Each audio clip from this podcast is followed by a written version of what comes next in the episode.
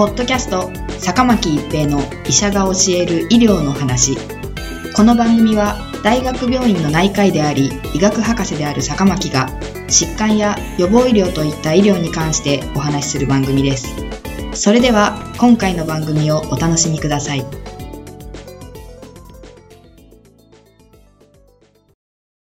皆さんこんにちは、坂巻一平です。ポッドキャスト、坂巻一平の医者が教える医療の話。今回はアメリカの研修医の働き方です。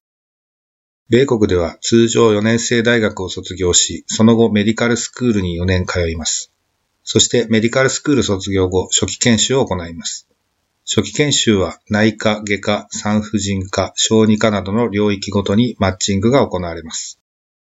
米国の研修医の勤務時間は1981年に設立された ACGME 卒後医学教育評定評議会という民間の非営利団体によって細かく規定されています。最初に確立された規則は週あたりの勤務時間の上限で、例えば内科では4週間の平均で週80時間に制限されています。この他にも連続勤務時間は引き継ぎのための4時間を含めて連続28時間。1年目研修医は16時間以内にしなければいけない。シフトとシフトの間には必ず8時間以上の休みがなければいけない。週1回24時間以上の休みがなければいけない。などの決まりがあります。この場合の休みというのは基本的に病院に呼び出される可能性がない時間で、たとえ主治医として受け持っている患者さんが急変したり亡くなったりしても連絡が入らないことがほとんどです。この点では主治医性が根強い日本とは少し異なるかもしれません。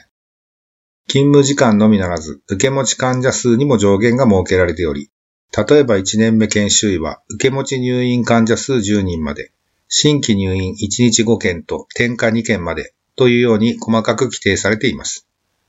さらに、米国では指導医の監督のもとに卒後1年目から継続して外来を担当するのですが、外来で見る人数は午前と午後それぞれ6人までと決められています。米国の初期専門研修には ACGME による様々な規則があり、違反すると厳しい罰則があるため、かなり厳密にこれらの規則が適用されています。しかしながら、このような勤務時間や受け持ち患者数制限による弊害も指摘されており、上の世代からは、最近の研修医は守られすぎているとか、これでは必要な経験が十分に積めないのではないかといった意見も聞かれています。2016年にニューイングランド・ジャーナル・オブ・メディスンという権威ある医学誌に発表された論文では、アメリカの外科トレーニングをする研修医を対象とした時間制限された群と、これを緩和した、すなわち長時間働いた群を比較したランダム化比較試験に関して述べられています。この試験では4330人の外科研修医が参加し、14万件の手術を解析していますが、勤務時間制限を緩和しても死亡と重度合併症に関して変わりないとの報告がなされました。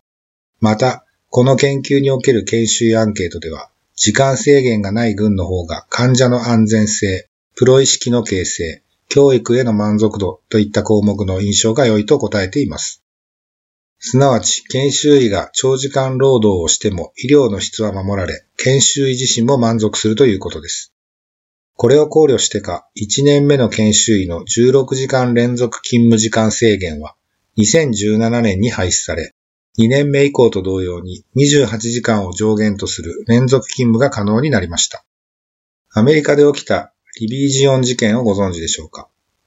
これは1984年、当時18歳の女子大学生リビージオンが彼女が飲んでいた内服薬と併用禁忌の薬を救急外来で投与されたために亡くなってしまったという事件です。ジャーナリストだった父親が訴訟を起こしましたが、法廷で明らかになったのは担当の研修医が40人の患者を受け持ち、連続36時間勤務できる体制だったことです。このため判決文に長時間労働が医療の質に悪影響を与えている。研修医が連続して働くことを規制する法案を作ることを提案する。という文言が盛り込まれました。これによってアメリカの研修医は勤務時間が制限されるようになったのです。しかし、それから数十年が経ち、研修医の勤務時間制限が良いことかどうかが再度考え直されるようになってきています。勤務時間制限を設ければ、チーム性、大心性を充実させることになりますが、そのことが、この患者さんのことは自分が一番よく知っているとか、この患者さんについては自分が責任を持つという気持ちが希薄になる原因となる可能性があります。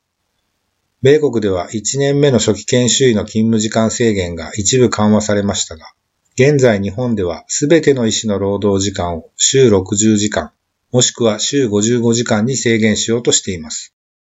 今後、日本の医師の働き方はどうなるのでしょうか？